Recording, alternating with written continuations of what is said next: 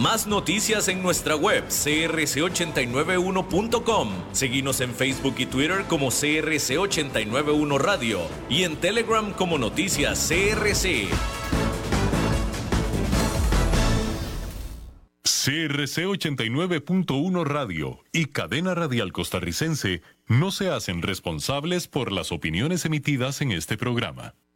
Es claro que estás escuchando un anuncio publicitario. Sin embargo, aquí están los hechos. De cualquier forma que se mida la calidad, el porcelanato es cuatro veces más resistente a la cerámica. Y si querés comprar porcelanato a precio de cerámica, solo hay una opción, y es Porcerámica, número uno en porcelanatos. Tiendas en Lindora y Coyol, porcerámica.com.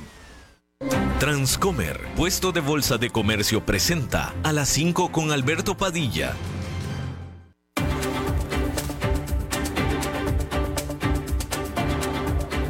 Inicia a las 5 con Alberto Padilla.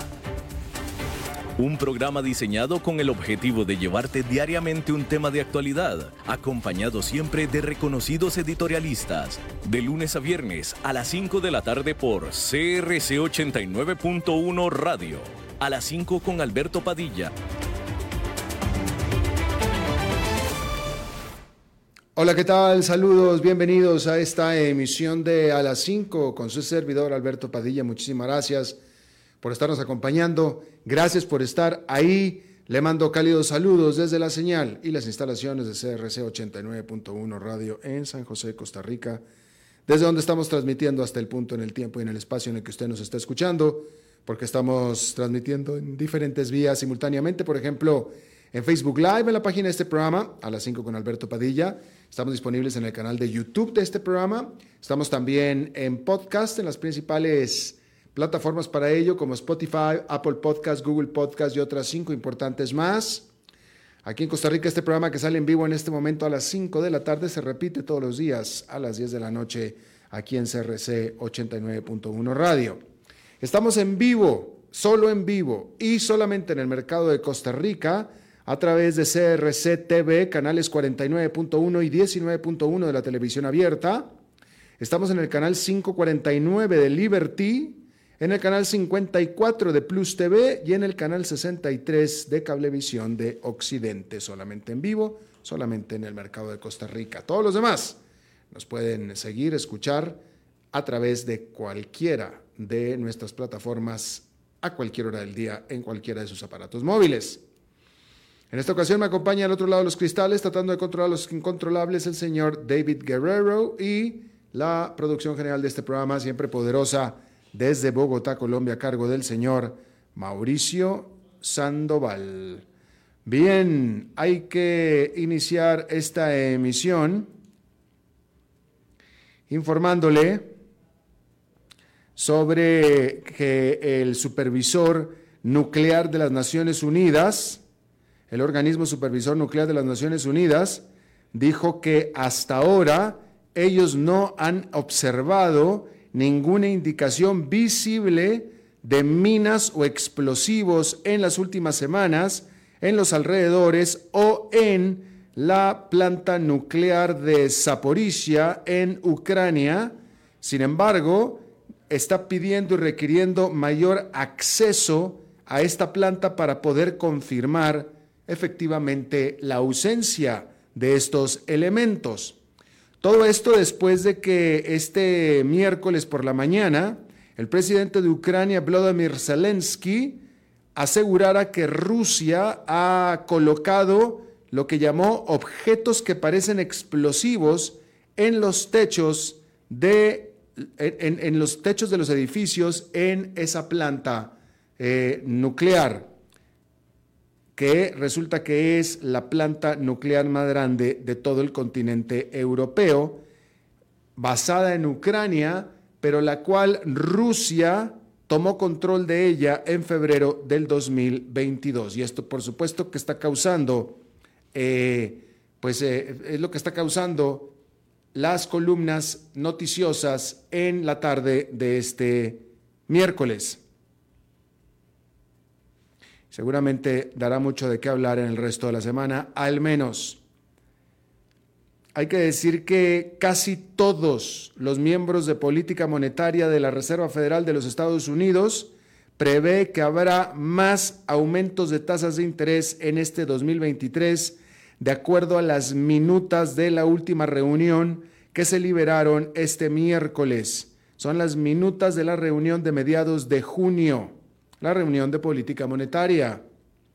El mes pasado, el Banco Central de los Estados Unidos mantuvo sus tasas de interés sin cambios en un rango de 5 a 5,25%.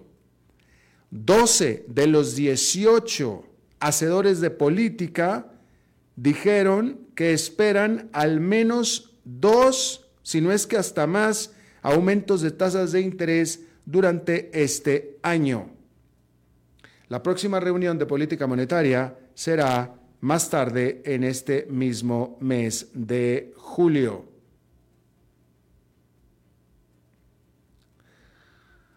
Alemania, la economía más grande de la Unión Europea, de hecho la economía más grande del continente europeo, dijo que la normalidad fiscal regresará al país durante el 2024.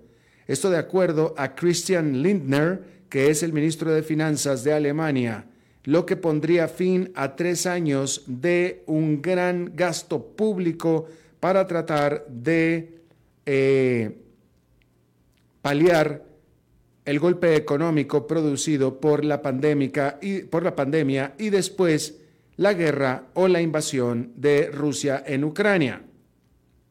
Alemania espera gastar 446 mil millones de euros que son 484 mil millones de dólares el año próximo, que es una caída con respecto a los 476 mil millones de euros que gastó este año. Hay que decir que Alemania también pedirá prestado solamente 16 mil 600 millones de euros comparado con los 45 mil 600 millones de euros durante este año. Eso es en cuanto a Alemania. A nivel euro o eurozona, los precios al productor, ahí la inflación de los precios del productor en esta zona se contrajeron por primera vez desde diciembre del 2020 de acuerdo a la Oficina de Estadísticas de la Unión Europea. Los precios a la puerta de la fábrica durante mayo cayeron 1,5% anual, impulsados por una caída en los precios de la energía. Los analistas habían pronosticado una caída de 1,3%. Y esta declive sugiere que los precios, las presiones en los precios de los negocios y de los hogares estarían cayendo. Así es que esta es una buena Noticia. En Hong Kong la policía arrestó a cuatro hombres por presuntamente haber violado las leyes de seguridad nacional de esta ciudad. Estos hombres, los cuales no fueron identificados, fueron acusados de haber recaudado dinero para apoyar a los disidentes que se encuentran en el extranjero o por haber también levantado o subido contenido en línea que, califican como sedicioso. Hay que recordar que este lunes Hong Kong ofreció una recompensa para quien dé información que lleve al arresto de ocho activistas pro democracia que se encuentran en Occidente, concretamente en Estados Unidos, la Gran Bretaña, Canadá y Australia. Recompensa por ellos. En la ciudad de Jenin, miles de personas se reunieron para la procesión funeral de 12 palestinos que fueron muertos durante la operación militar que duró dos días por parte de Israel tratándose de la más grande incursión sobre la ribera del oeste en más de 20 años por parte de Israel. La muchedumbre rehusó la entrada a oficiales palestinos de alto rango, a los políticos, para que asistieran a este funeral y les impidieron la entrada en protesta por la percibida inacción ante estos ataques o esta incursión por parte de Israel. Hay que decir que Israel este miércoles retiró a sus fuerzas de esta población palestina, dijo que había ya cumplido con los objetivos y que no regresarán más. Un soldado israelí pereció durante esta operación. Esta operación en la que Israel fue, vio, destruyó, mató y se salió y prometió, bueno, dijo que ya está todo arreglado, que ya hizo lo que tenía que hacer y que no volverá más. Y claro, dejó toda una estela de destrucción a su paso, cosa que no niegan. Hay que decir que los ingresos de Rusia por parte de la venta de petróleo y de gas se desplomó por un 47% a 37.500 millones de dólares durante la primera mitad de este 2023 en comparación con el mismo periodo del 2022. Y este desplome se asegura que fue principalmente por las sanciones impuestas por Occidente, así como por el cierre de el gasoducto Nord Stream que va hacia Europa. De acuerdo al Ministerio de Finanzas, en junio las exportaciones, los ingresos por petróleo y gas cayeron 26% anual. Decir que los ingresos de energía de Rusia son vitales para financiar la invasión que Rusia está haciendo sobre Ucrania. Y estos han caído en prácticamente un 50%.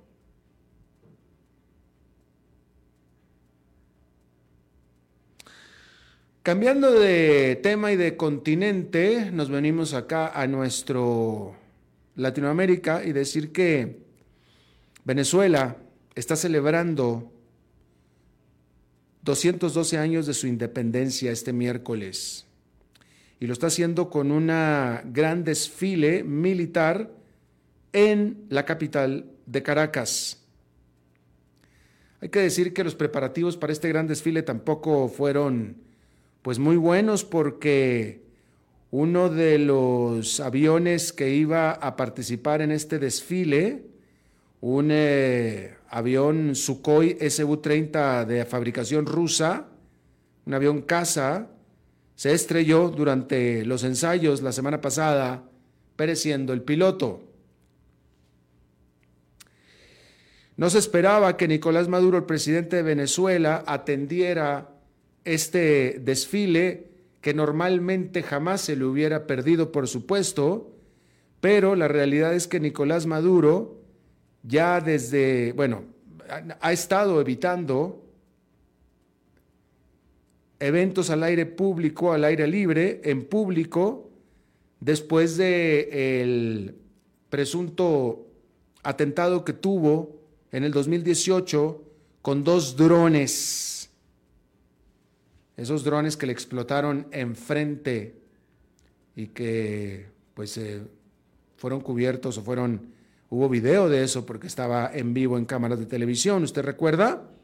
Desde entonces Nicolás Maduro evita exhibirse en público.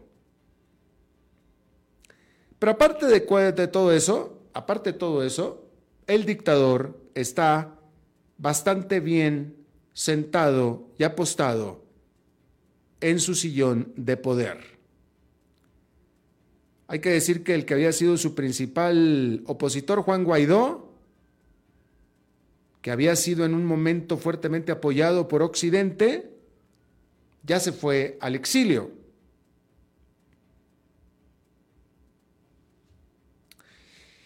Y a pesar de todo el desastre económico que el chavismo ha traído a Venezuela, y en particular Nicolás Maduro, como parte del chavismo, desastre en el que la economía de Venezuela se ha encogido por un 75% y una cuarta parte de los venezolanos han salido de Venezuela durante los 10 años que Nicolás Maduro lleva en el poder, aún así, Nicolás Maduro ya decidió que se quiere quedar de dictador de Venezuela, pero de todos modos sigue el ensayo democrático de celebrar elecciones presidenciales cada periodo, cada término de periodo. En este caso, va a correr por otros seis años de presidencia en el 2024. Y por supuesto que ya está preparando el terreno para todo esto, donde se da por sentado que, aparte de que ha estado eliminando a toda la oposición, hará lo que tenga que hacer el día de las elecciones, es decir, fraude, cualquier tipo de artimaña, para quedarse.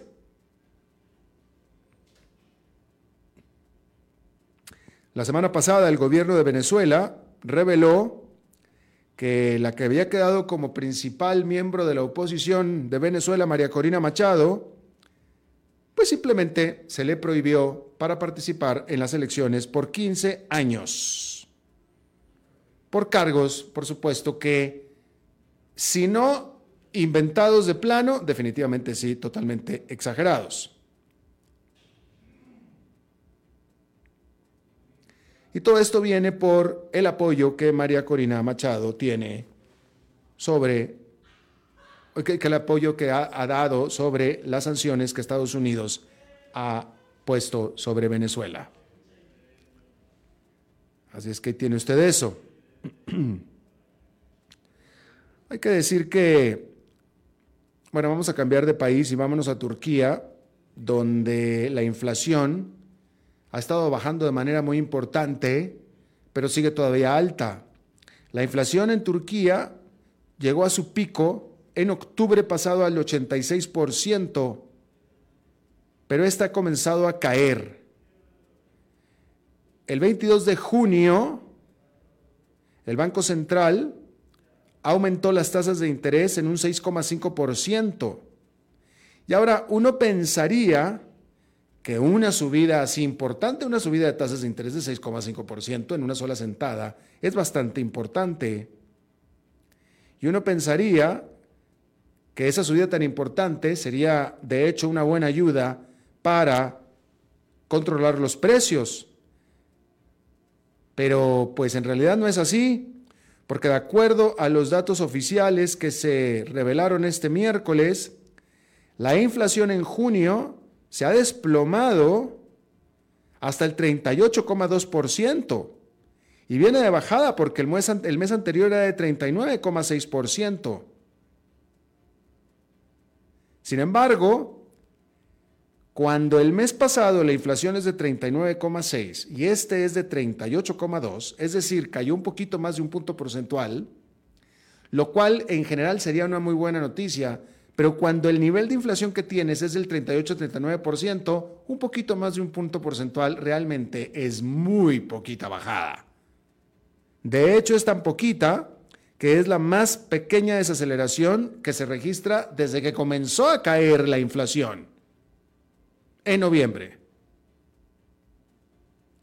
Y lo peor de todo es que se espera que esta desinflación seguramente se revierta. Y hay dos razones para ello. Primero que nada, el ajuste que el régimen,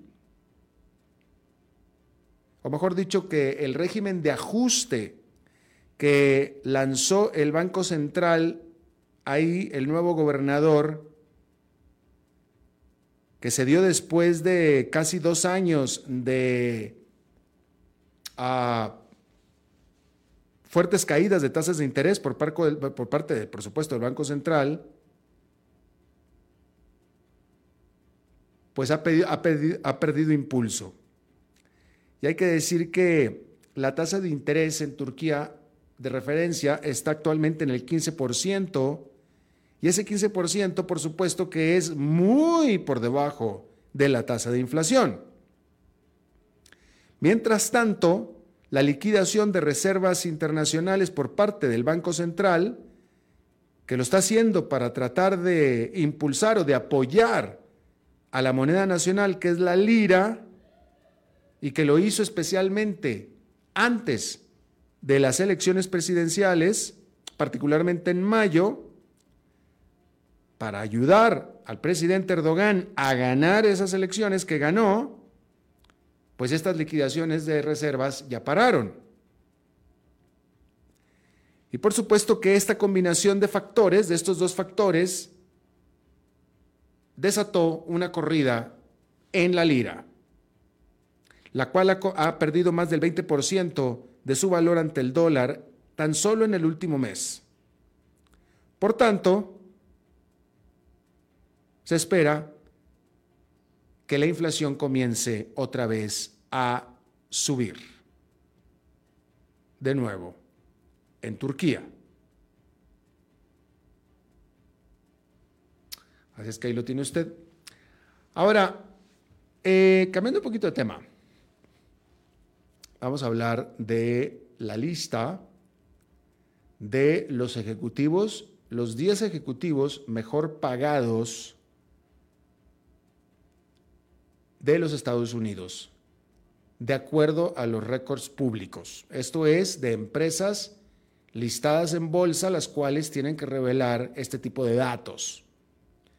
Pudiera haber ejecutivos de empresas privadas que ganan más, pero esto es de las empresas que tienen que revelar sus datos. ¿Sí? Primero que nada hay que decir que los mejores ejecutivos, mejor pagados, mejor dicho, los ejecutivos mejor pagados, no necesariamente están en las empresas más grandes, ni tampoco en las que mejor desempeño están teniendo necesariamente, ¿eh? en general. ¿Sí?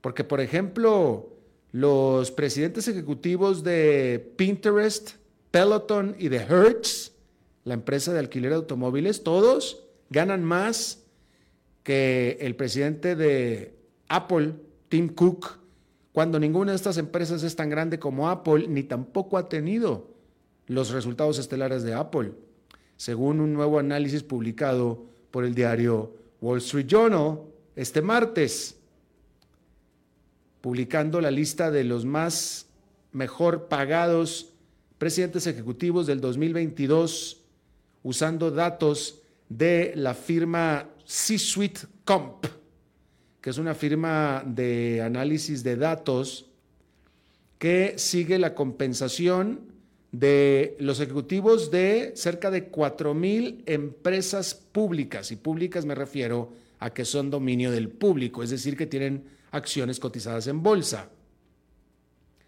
Hay que decir que en Estados Unidos, eh, típicamente la compensación de un CEO, de un presidente ejecutivo, el grueso de esta compensación viene por parte de no de su salario mensual o anual. La compensación de un presidente ejecutivo es compuesta por su salario anual, bonos ligados al desempeño y opciones accionarias. También paquetes de opciones accionarias, los cuales fluctúan en valor. ¿Sí? Los ejecutivos, estos, los presidentes ejecutivos, frecuentemente reciben eh, acciones restrictivas o opciones como una parte muy significativa de su compensación. Y de nuevo, el valor de estas fluctúa. El salario medio de los líderes de las empresas en el Standard Poor's 500, es decir, de las 500 empresas del Standard Poor's, este indicador bursátil, el salario promedio cayó durante el año pasado a 14,5 millones de dólares. El salario promedio, ¿eh? 14,5 millones de dólares y cayó viniendo de los 14,7 millones promedio que ganaron en el 2021. Estos son los presidentes ejecutivos del SP500. En comparación, durante el año pasado, el trabajador promedio en los Estados Unidos ganó 56 mil dólares de acuerdo al Buró de Estadísticas Laborales. El trabajador, quien trabaja, el trabajador promedio de Estados Unidos gana 56 mil dólares al año. El presidente ejecutivo promedio de una empresa de las 500 más grandes de Estados Unidos gana 14 millones 500 mil dólares en promedio.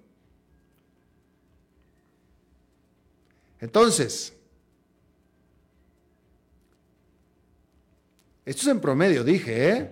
Ahora vamos a ver quiénes son y cuánto ganan los 10 presidentes ejecutivos que más ganan en los Estados Unidos. ¿Usted es presidente de una empresa? ¿Usted que me escucha? ¿Cuánto gana usted? ¿Cuál es su percepción salarial? ¿Sí? ¿Cuál es? Porque el número uno en Estados Unidos, Stephen Schwarzman, de la empresa administradora de portafolios Blackstone, él es el que mejor gana en los Estados Unidos y tuvo una compensación total el año pasado de 253 millones de dólares. En un solo año, ¿eh? Dije el año pasado, esto en realidad es en el 2022, el dato es del 2022. 253 millones de dólares. Blackstone ha tenido un muy buen desempeño. El segundo mejor pagado es Sundar Pichai de Alphabet, la matriz de Google. Ganó durante el 2022 una compensación total de 226 millones de dólares. Es un solo año, ¿eh? No es que tenga 226 millones de dólares en el banco de los ahorros de su vida, no. Eso es lo que ganó en un año. Stephen Chair de Hertz Rent a Car ganó 182 millones de dólares y lo convirtió en el tercer ejecutivo mejor pagado de los Estados Unidos. El número 4, Barry McCarthy de Peloton. Peloton es una empresa que está en graves problemas. Graves problemas. Es una empresa que tuvo una explosión de ventas y le fue muy bien durante el año de la pandemia, pero después se desinfló cual globo que se desinfla. Pero sin embargo,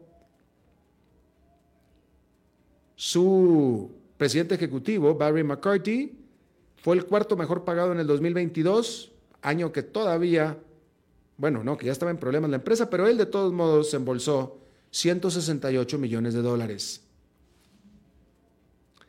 Michael Rapino de Live Nation, esta empresa promotora de conciertos, tuvo una, fue la quinto mejor pagado con una compensación de 139 millones de dólares el año 2022.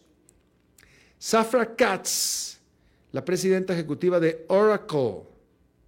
Oracle siendo para las empresas lo que Microsoft es para los consumidores, una empresa de software para empresas. Es la única mujer en la lista y tuvo una compensación total de 138 millones de dólares. ¿Qué no haría usted por 138 millones de dólares como empleado? Si usted es empleado y tiene un salario de 138 millones de dólares, ¿qué no haría usted? Si viene el jefe, porque estas gentes tienen jefe, ¿eh? No se crea que se mandan solos, tienen jefe, luego los, luego los corren como, cualquier, como cualquiera otra, ¿eh? O sea, estas gentes tienen jefe, ¿sí? Tienen que responder a jefe. Safra Katz de Oracle tiene que responderle a Larry Ellison, el fundador de Oracle, uno de los hombres más ricos del mundo.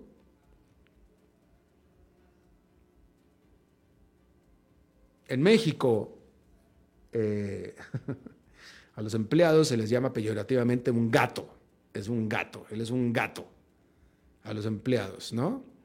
Y mi padre, que toda su vida trabajó como empleado para una gran empresa y creció, empezó como ingeniero en esta empresa y terminó como director general de esta empresa. Eh, y tuvo una carrera bastante exitosa y lucrativa, vamos a decirlo así. Tuvo mucho eh, éxito como empleado de esta empresa.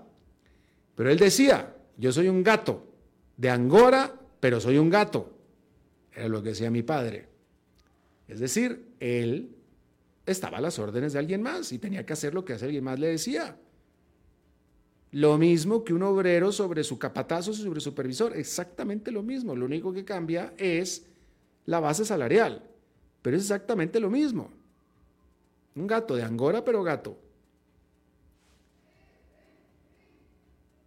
Y más al contrario, este, no sé, digo, si usted dice que el promedio, el, salario promedio es, este, bueno, en fin, yo, yo le vuelvo a preguntar, si usted le ofrecen un trabajo de 138 millones de dólares al año, usted tiene un jefe ¿eh? y tiene que hacer igual lo mismo lo que ese jefe le diga a usted. ¿Qué sería capaz de hacer usted? ¿Hasta dónde podría soportar? A nadie le gusta ser empleado y mucho menos tener un jefe que sea eh, eh, voluble, emocionalmente inestable, que no sepa uno de qué humor viene que quisiera uno mandarlo a la mierda, porque eso es lo que uno quisiera con el jefe, ¿no es cierto? Bueno, pero si usted gana 138 millones de dólares, usted es jefe, por supuesto, pero también tiene un jefe, ¿qué no haría usted que le dijera su jefe? O si no, te corro. No sé, es una pregunta que le hago yo a usted. El séptimo presidente ejecutivo mejor pagado de los Estados Unidos Douglas Ingram de Sarepta Therapeutics, que no es una empresa muy conocida, pero tuvo aún así una compensación de 125 millones de dólares. Bill Reedy de, o de Pinterest ganó 123 millones de dólares. Kiwi Cámara de CS Disco, tampoco es conocida esta empresa, fue el noveno que más compensación tuvo con 110 millones de dólares. Y finalmente, el número 10, el último de la lista de los 10, todos estos que les dije, todos estos ganan más, mucho más que Tim Cook, el presidente de Apple. Cuando Apple tuvo mucho mejor desempeño y es más grande que cualquiera de estas empresas que yo le acabo de decir. De hecho, Apple acaba de convertirse en la primera empresa en la historia de la humanidad en alcanzar los 2 trillones de dólares de valor desempeño absolutamente espectacular. Y Tim Cook, su presidente, ganó solamente 99 millones de dólares. Solamente. Él ganó 99 millones de dólares en el 2022. El número uno, el de Blackstone, 253 millones de dólares. Que también tuvo un muy buen desempeño Blackstone, pero nada como el desempeño de Apple. Así es que ahí lo tiene usted. Vamos a hacer una pausa y regresamos con nuestra entrevista de hoy. A las 5 con Alberto Padilla, por CRC 89.1 Radio. En tu mes quiero darte gracias por estar siempre a mi lado y por dejarme comer dulces. A veces le pedí a Transcomer que hicieran algo especial para vos. Iban a regalarte dos millas Life Miles por cada dólar que inviertas. Luego puedes comprarte algo lindo o viajar a donde quieras. Este mes del Día del Padre, Transcomer te trae 2x1 en millas Life Miles por cada dólar invertido en inversiones de los 24 meses en adelante. Aplican restricciones. Transcomer, puesto de bolsa de comercio. Construyamos juntos su futuro. Somos expertos en eso. Es claro que estás escuchando un anuncio publicitario. Sin embargo, aquí están los hechos. De cualquier forma que se mida la calidad, el porcelanato es cuatro veces más resistente a la cerámica. Y si querés comprar porcelanato a precio de cerámica, solo hay una opción, y es Porcerámica, número uno en porcelanatos. Tiendas en Lindora y Coyol, porcerámica.com.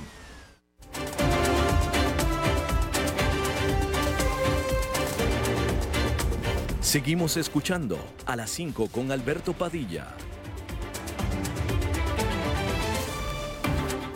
Muchas gracias por continuar con nosotros. Esta semana, el lunes, el planeta, todo el planeta, registró su temperatura promedio más alta de la historia en registro y ya se adelanta que este récord que se rompió este lunes se va a romper varias veces más en los próximos días.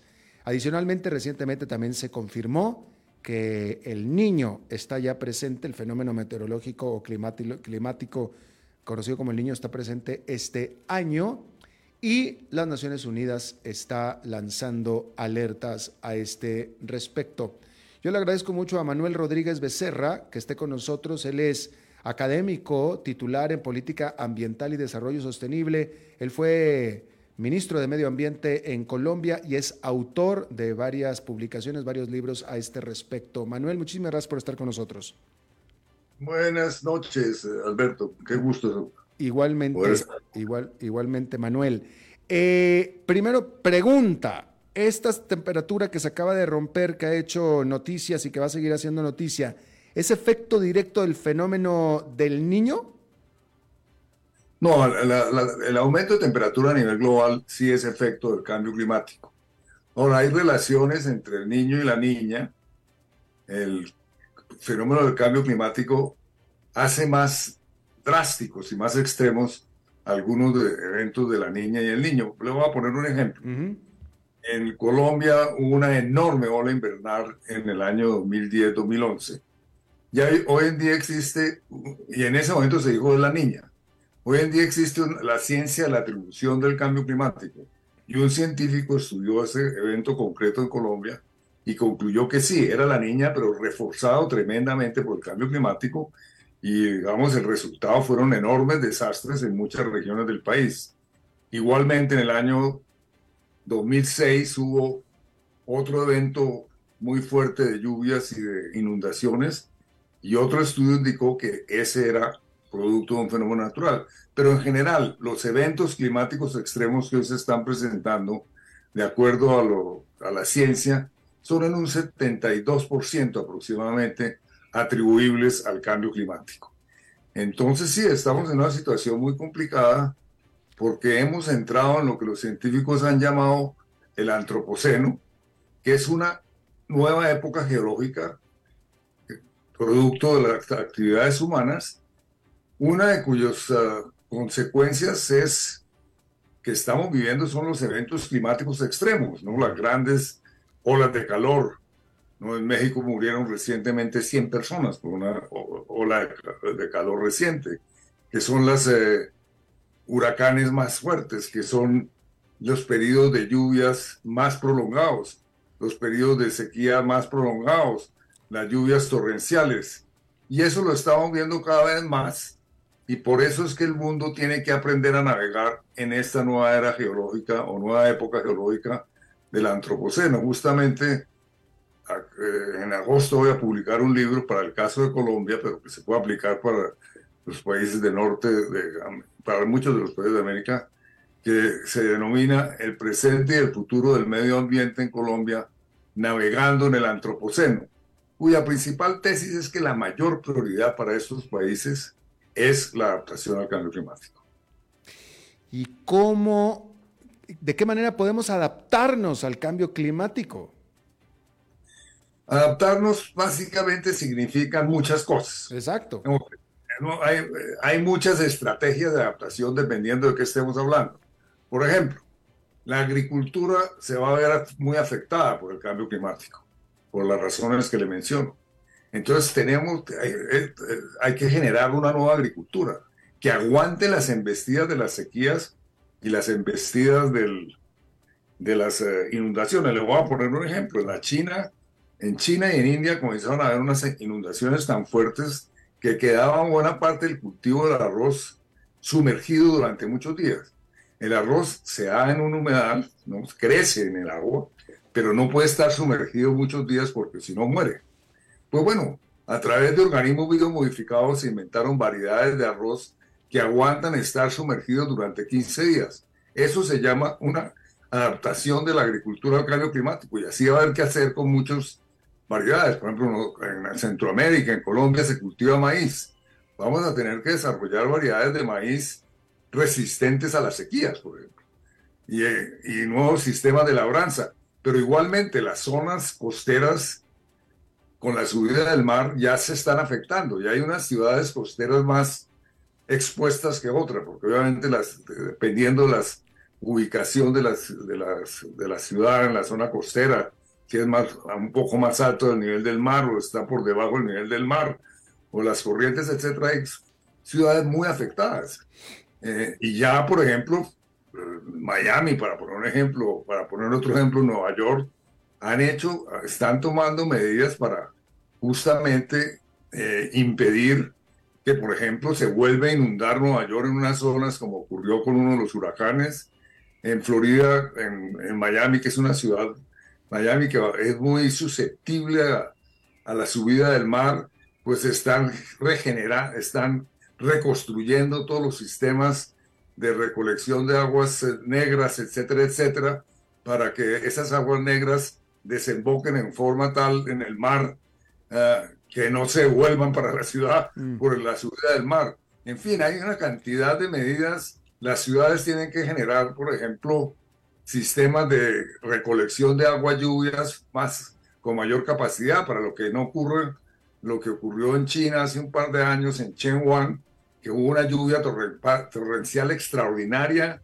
en dos horas y en esas dos horas se inundó el metro, casi se ahoga la gente que iba en, el, en los metros. Entonces, sí, son una multitud de, de, medidas de diferente orden y los países tienen entonces que fijar unas prioridades para la adaptación. Igualmente, el caso del, del niño. Esa sequía va a afectar, por ejemplo, las hidroeléctricas de Costa Rica y de Colombia, ¿no? Porque en Costa Rica y en Colombia vamos a tener una, una estación más seca va a haber menos agua. Entonces está en riesgo la producción de energía hidroeléctrica. Y eh, Costa Rica depende del 75% de la energía eléctrica de, de, la energía hidroeléctrica y lo mismo Colombia, más o menos la misma cifra. Bueno, vamos a tener que mantener termoeléctricas, aunque parezca una paradoja frente al cambio climático. Termoeléctricas hoy en día son generadas por, movidas por carbón se puede mover por gas, pero vamos a tener que tener un backup, por decirlo así, termoeléctrico para cuando haya una sequía muy fuerte entre a funcionar ese backup eléctrico de, termoeléctricas justamente para sustituir la energía que dejan de producir las hidroeléctricas. No, hay una variedad, el menú es muy grande, pero lo que tienen que hacer los países es fijar cuáles son sus prioridades. Claro.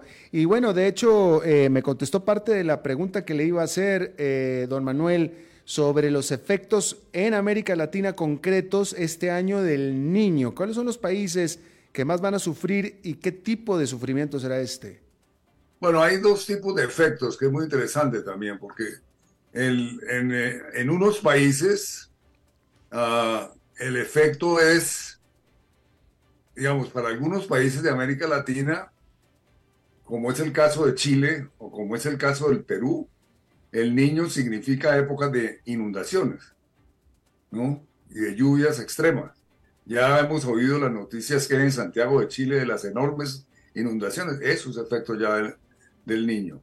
En cambio, en el norte de Sudamérica y en el Centroamérica, el niño se manifiesta en forma de menos lluvias, una estación, una estación de menos lluvias, incluso de sequías que pueden ser muy fuertes. Todavía no sabemos qué tan fuertes van a ser.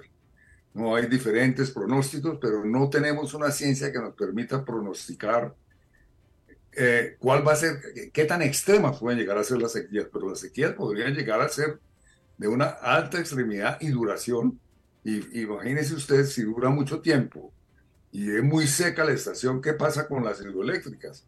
¿Qué pasa con los cultivos, por ejemplo, de maíz en, en Centroamérica, en los cultivos de maíz en Colombia, los cultivos de arroz también en esos países? Pues bueno, vamos a estar en unos problemas muy delicados. Entonces, se avecinaría, pues, digamos, un, un escenario posible para los países de Centroamérica y los de norte de Sudamérica es claramente escasez de alimentos, con la consecuencia de la subida de los precios de los alimentos, con la consecuencia entonces de personas que entran más, muchas más personas que entran en su alimentación, incluso en, países como Colombia o Perú, pero, perdón, como, como, Colombia puede ocurrir que haya mucha gente que, entra en, que aumente el número de personas que sufren de hambre. Eh, sí. Sí, adelante. No, le, quería preguntar, cuando eh, el, fenómeno del niño es recurrente, eh, cada vez, pregunta, cada vez que sucede el niño, ¿son los mismos efectos siempre sobre los mismos países? ¿Lo único que cambia es la severidad? Sí, cada vez que ocurre el niño o la niña, los, las zonas afectadas son las mismas. Mm. pronosticado cuáles son. Lo que ocurre es que hoy en día el niño se está haciendo más, más eh, frecuente y la niña también. La frecuencia ha aumentado de, de, este tipo de eventos y también más fuertes. Hay la hipótesis de que pueda tener que ver con el cambio climático, esos hechos. Pero cualquiera que sea el caso, estamos en un mundo más caliente, ya hoy en día. Entonces, si usted tiene un niño, se refuerza ese mundo más caliente en, lugares como Centroamérica, Colombia. Y entonces la sequía es tanto mayor. Entonces, por lo menos es claro que hay un efecto de reforzamiento.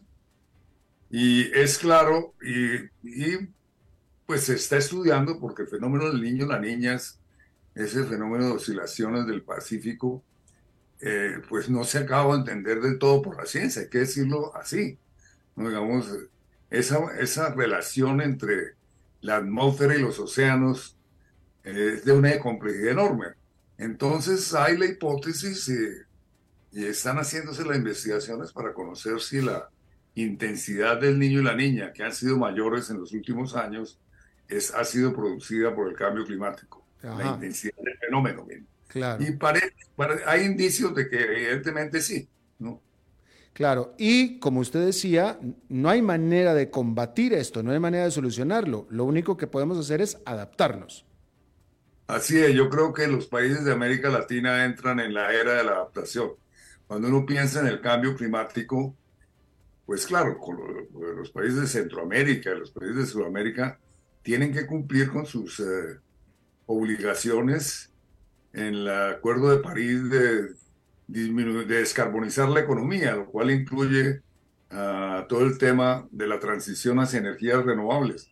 Pero ojo, en América Latina, más del 50% de las emisiones de gases de efecto invernadero se deben a la deforestación, a la ganadería, y a la ganadería, entre otras porque la ganadería genera deforestación, y también a, la, a todo el tema de la digestión entérica del ganado vacuno. ¿no?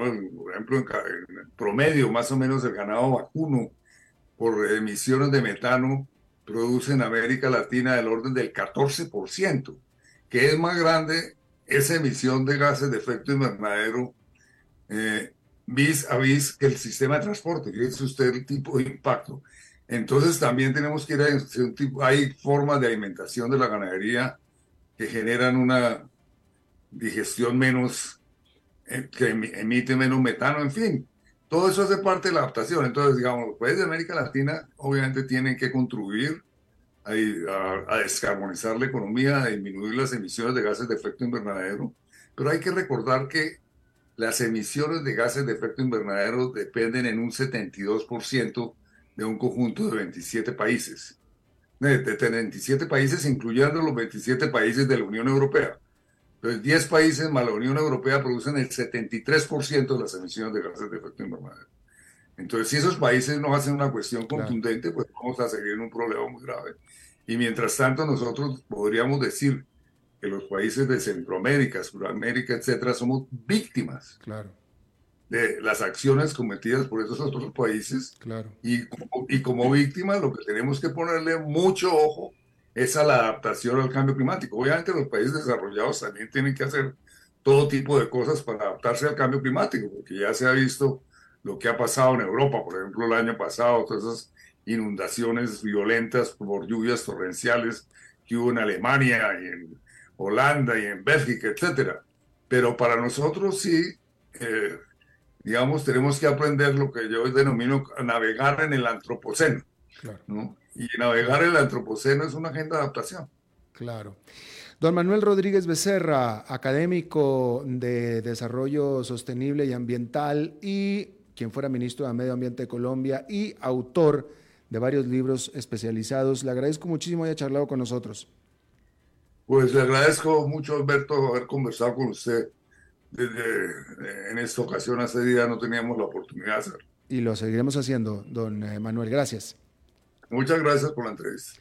Eh, nos vamos directo, este, mi querido Nelson.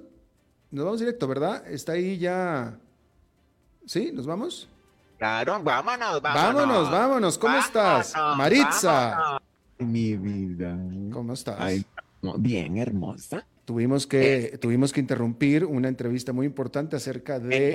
El lo merezco, porque claro, quiero poder, lo merezco. Absolutamente, por eso lo hicimos, sí. Vamos a pasar a temas importantes contigo. Fíjate que vos me conquistaste el día que mandaste a la porra a Franklin Cham para hablar con esta mujerona. Totalmente, claro que sí, cualquiera lo haría. ¿Cómo estás, Maritza? ¿Todo bien? Bien, bien, bien, bien. Este hermosote, precioso, mi conejito, mi, mi, mi colita de venado. Este, te tengo en cuenta, te tengo una historia. A ver, cuando adelante. digo, cuando digo cuento es por decirte algo, así digo yo, pero todo esto es cierto, verídico y, y, y demás. Sí, verificado. Sí, esto pasó y lo digo, esto lo cuento porque, porque me gustan estos chismes que pasan, pero, pero para que la gente se cuide. A ver. Es, es, es, un anuncio a la comunidad. Sí, no, pero yo digo para que la gente eh, sea consciente de los peligros. Eh, ¿A vos te gustan, vos te, has tenido en tu vida fantasías sexuales? Sí, sí he tenido en mi vida fantasías sexuales, alguna que otra, eventualmente, sí. Ay, mía. pero mi amor, y si, si nos puedes narrar de manera así escueta, este, ¿cuál ha sido tu fantasía? Si ser, qué sé yo, este, si disfraz, ¿cómo se llamaba la, la, la, cómo se llamaba la mascota del Mundial de México? Ay, no me acuerdo, ¿qué tiene que ver? No sé, no me acuerdo. Llamas, o, o, pique, pique, la, el primer mundial era pique. Bueno, eh, no sé, tal vez tu fantasía era vestirte, que te metieran un algo. No, bueno. La que yo puedo decir, lo que yo puedo decir, sobre todo porque es muy reciente y recurrente y. Oye, oye, hagamos la realidad. ¿cuál? Totalmente, es exactamente. Tú me acabas de leer la mente. Es una fantasía sexual contigo, Maritza.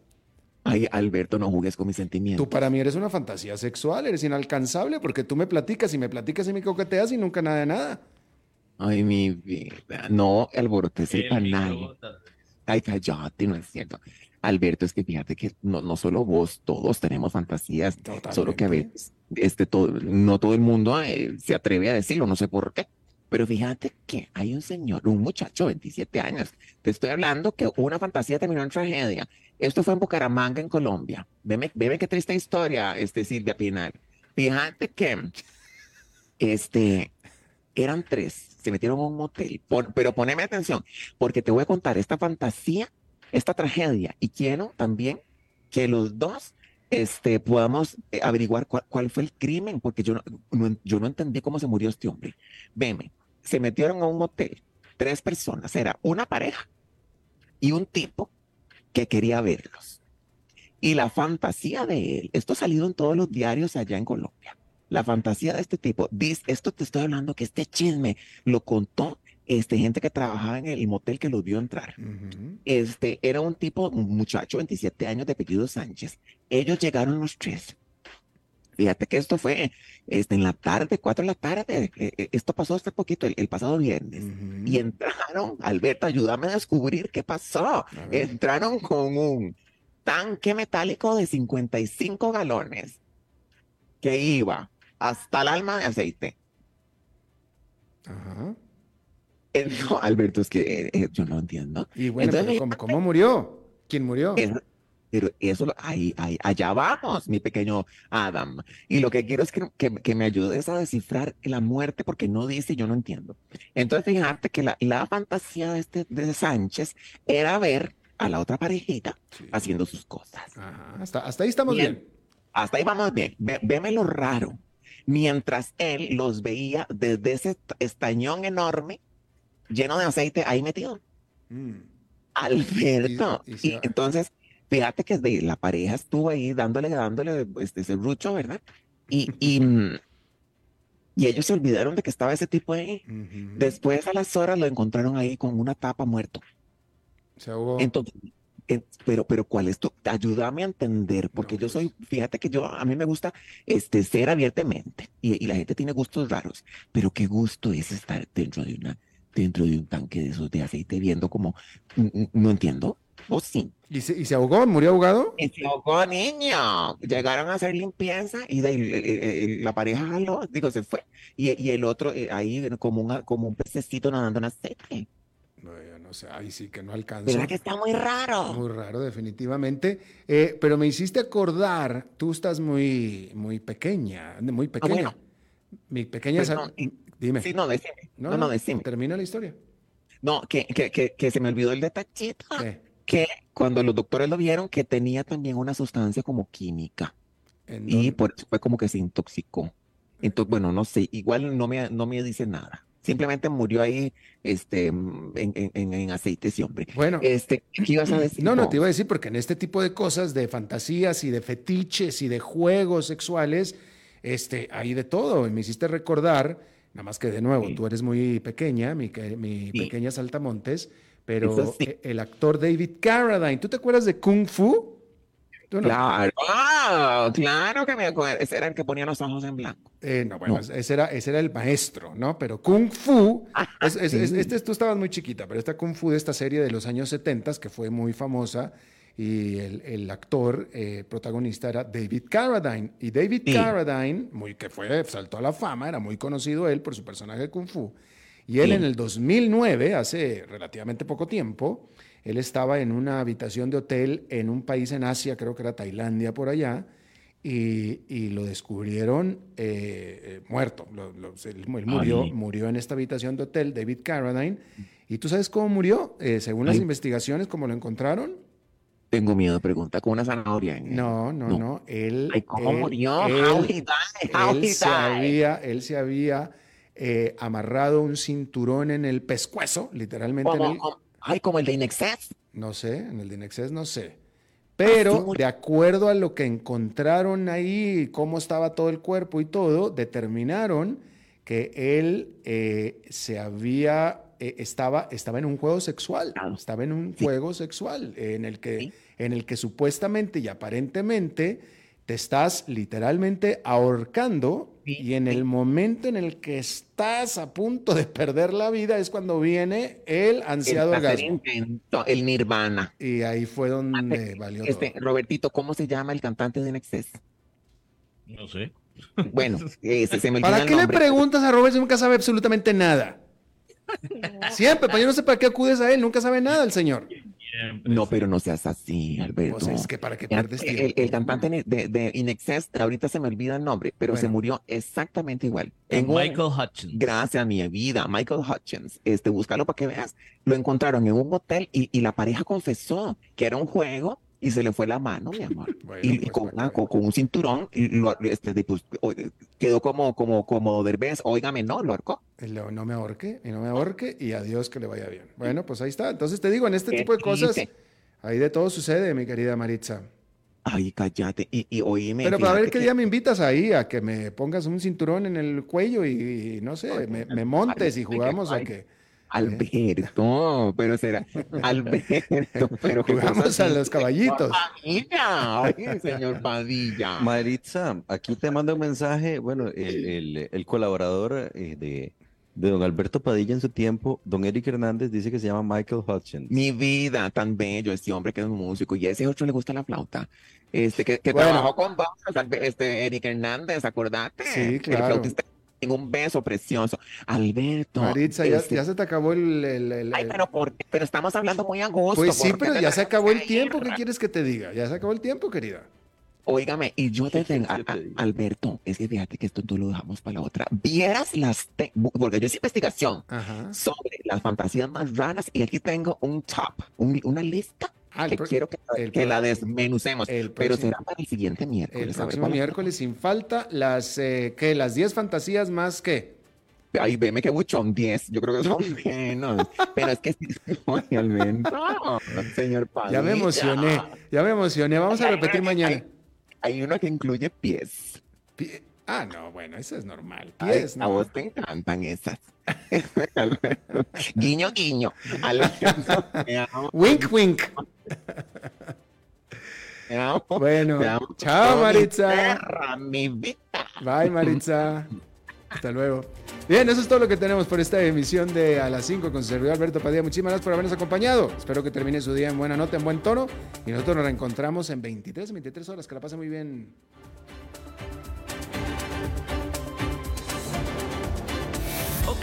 Ya te has reído con nosotros, has aprendido con nosotros y nos hemos conocido más. Pero es hora de ponernos serios. El mejor momento para invertir fue hace 10 años y el segundo mejor momento para hacerlo es hoy. Entra a transcomer.com, convertite en un inversionista y transforma tu destino.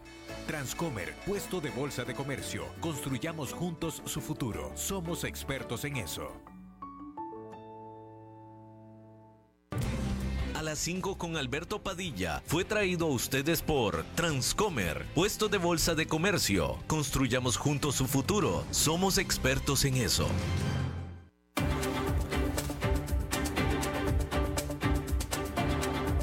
Concluye a las 5 con Alberto Padilla. Un programa diseñado con el objetivo de llevarte diariamente un tema de actualidad, acompañado siempre de reconocidos editorialistas, de lunes a viernes a las 5 de la tarde por CRC 89.1 Radio, a las 5 con Alberto Padilla.